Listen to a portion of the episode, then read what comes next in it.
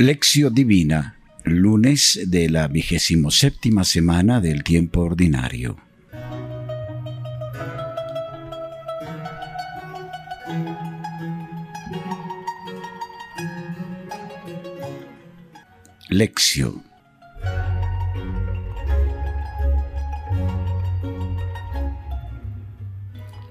La primera lectura es del libro de Jonás, capítulo primero, versículos 1 y 2 y versículo 11. En aquellos días el Señor dirigió su palabra a Jonás, hijo de Amitai, y le dijo, Levántate, vete a Nínive, la gran ciudad, y pronuncia un oráculo contra ella, pues su maldad ha llegado hasta mí. Jonás se levantó, dispuesto a huir a Tarsis, lejos del Señor. Bajó a Jaffa, encontró un barco que zarpaba para Tarsis, pagó su pasaje y se embarcó para ir con ellos a Tarsis, lejos del Señor. Pero el Señor desencadenó un viento huracanado sobre el mar y se originó una borrasca tan violenta que parecía que el barco estaba a punto de partirse. Los marineros, aterrados, invocaron cada uno a su Dios, luego arrojaron al mar la carga para aligerar el peso. Solo Jonás, que había bajado a la bodega del barco, estaba acostado y dormía profundamente. El capitán se acercó a él y le dijo, ¿Qué haces aquí durmiendo? Levántate e invoca a tu Dios a ver si ese Dios se ocupa de nosotros y no perecemos. Después se dijeron unos a otros, Vamos a echar a suerte para saber quién es el culpable de este mal. Echaron a suertes y le tocó a Jonás. Entonces le preguntaron, Dinos por qué nos sucede esto. ¿Cuál es tu profesión? ¿De dónde vienes? ¿Cuál es tu país? ¿De qué pueblo eres? Jonás respondió, Soy hebreo y adoro al Señor Dios del cielo, el que ha hecho el mar y la tierra. Aquellos hombres se llenaron de miedo y le dijeron, ¿Por qué has hecho esto? Pues por su relato sabían ya que huía de la presencia del Señor. ¿Qué hemos de hacer contigo para que se calme el mar? Pues el mar se embravecía cada vez más. Él contestó, Agarradme y tiradme al mar, y éste se aplacará, porque sé que esta borrasca os ha sobrevenido por mi culpa. Los hombres remaron tratando de llegar a la costa, pero no lo lograron, porque el mar seguía encrespándose. Entonces invocaron al Señor. Oh Señor, haz que no perezcamos por culpa de este hombre, ni nos hagas responsable de la muerte de un inocente, ya que esto sucede según tus designios. Luego agarraron a Jonás y lo tiraron al mar, y el mar calmó su furia. Aquellos hombres llenos de un gran temor hacia el Señor le ofrecieron un sacrificio y le hicieron promesas. El Señor hizo que un gran pez se tragase a Jonás, y Jonás estuvo en el vientre del pez tres días y tres noches. Entonces el Señor dio orden al pez, y al punto el pez vomitó a Jonás en tierra firme. Palabra de Dios. Te alabamos, Señor.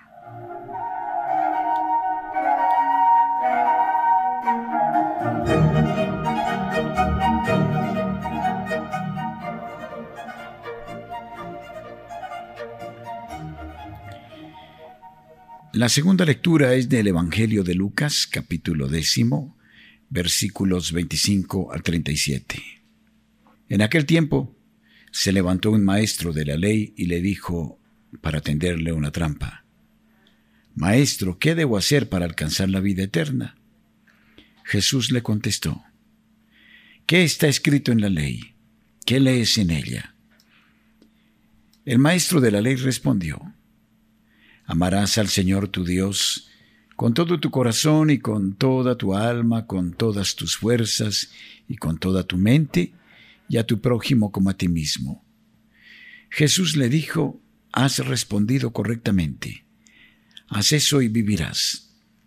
Pero él queriéndose justificar, preguntó a Jesús, ¿y quién es mi prójimo?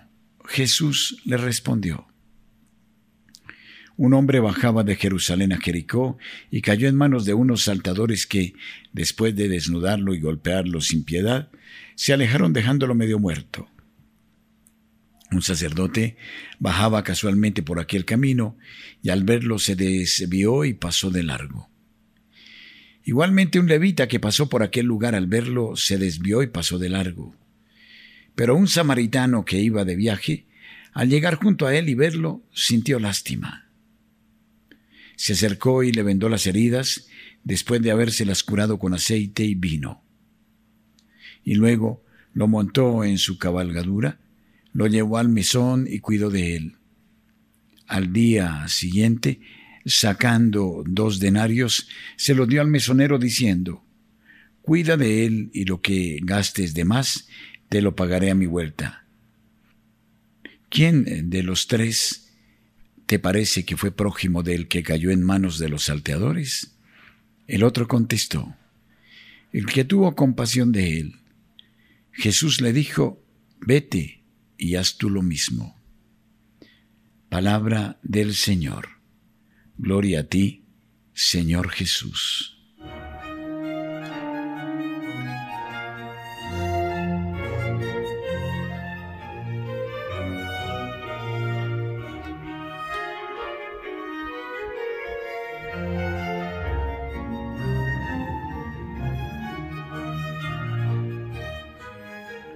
Lección.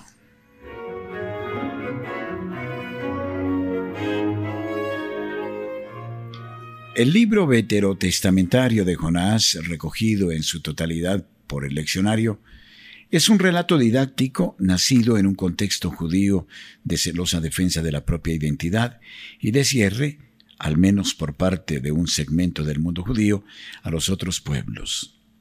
Jonás, de una forma paradójica y repleta de humor, ridiculizando esta mentalidad nacionalista y exclusivista a través de un relato vivaz, agudo y grotesco, y por consiguiente particularmente incisivo en virtud de su capacidad pedagógica, demuestra que Yahvé no es sólo el Dios de Israel, sino también el Dios de los paganos, hasta el de los enemigos acérrimos de Israel.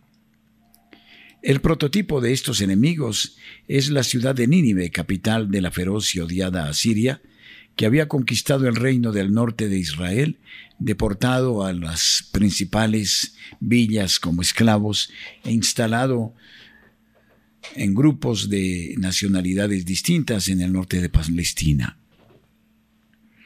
El profeta Jonás, representante de la mentalidad más cerrada del judaísmo, es enviado a predicar la conversión a esta ciudad.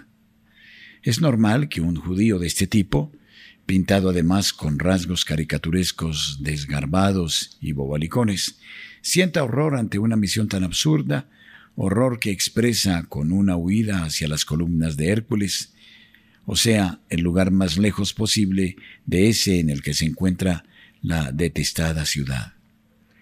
Sin embargo, el Señor sabe cómo vencer la esquivez del profeta. Comienzan así las sorprendentes aventuras de Jonás, perseguido por la mano de Dios, que a través de la tempestad, los marineros y el cetáceo lo lleva al punto de partida. Es imposible sustraerse a la mano del Creador de todas las cosas.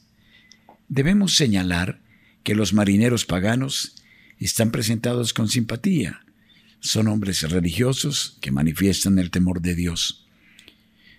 Muy a su pesar sacrifican al profeta reacio. Por consiguiente también entre los paganos hay personas buenas dispuestas a escuchar las señales que vienen del Omnipotente. Sin embargo, no todos los miembros del pueblo de Dios presentan comportamientos edificantes, como vemos precisamente en el profeta fugitivo. El relato se hizo muy popular en la antigüedad, hasta el punto de que el mismo Jesús lo recordará como tipo de la resurrección. También los primeros cristianos recurrieron a este relato para atestiguar su fe en la resurrección, representando los acontecimientos de la vida de Jonás sobre sus sarcófagos.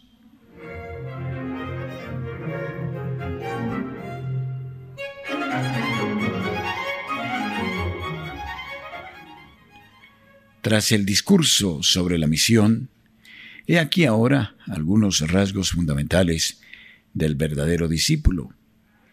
Ayudar al prójimo que se encuentra en dificultades, el buen samaritano. El primado de la escucha de la palabra, Marta y María. La oración esencial, el Padre Nuestro. Estas son las tres lecturas que el leccionario nos presenta para estos días. La parábola de hoy aclara el segundo mandamiento, semejante al primero. Al escriba que le pregunta en el plano teórico quién es el prójimo, Jesús le responde dándole la vuelta y dándole concreción a la pregunta. ¿Quién de nosotros es verdaderamente prójimo de los otros? El problema no consiste en saber quién es mi prójimo, a qué nacionalidad, raza, color, religión, partido, sindicato o formación pertenece. La cuestión versa sobre mi actitud respecto a él, como muestra el samaritano que no le pidió el documento de identidad al malaventurado, sino que le socorrió inmediatamente. Esta parábola ha sido objeto de innumerables comentarios y glosas que van desde la insuficiencia de una religión preponderantemente ritual, representada por el comportamiento del sacerdote y el levita, a la necesidad de una caridad sin límites con todos. La lección que procede de un extranjero, oficialmente poco recomendable, sacude la conciencia cristiana y nos sigue diciendo a ti y a mí, vete y haz tú lo mismo.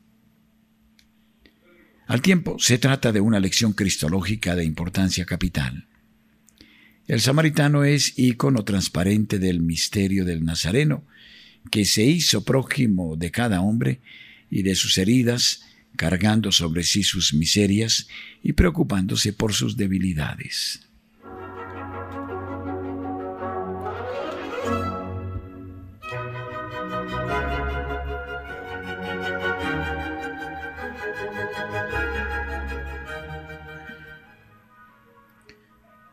Horacio. Oh Señor, sabes que soy una pobre persona y que no siempre sé decirte que sí. Sabes que soy débil e infiel. Sin embargo, no quieres excluirme de tu plan de salvación. Más aún, quieres convertirme en un estrecho colaborador tuyo. Ayúdame, oh Dios mío, a no huir de ti, como hizo Jonás, sino a buscarte, porque sin ti no soy nada. Haz que adecue mis acciones a tus deseos y no permitas que me aleje de ti buscando otras tierras y otros mares, como con frecuencia siento la tentación de hacer. Ayúdame a dejarme despertar por aquellos a quienes pones en mi camino, para que no caiga en el sueño de la indiferencia y de la resignación. Úngeme con tu Espíritu Santo, para que no desprecie a ninguna Nínive y salga de la Nínive que hay dentro de mí. Que guiado por tu luz, trabaje yo en su conversión y en la mía.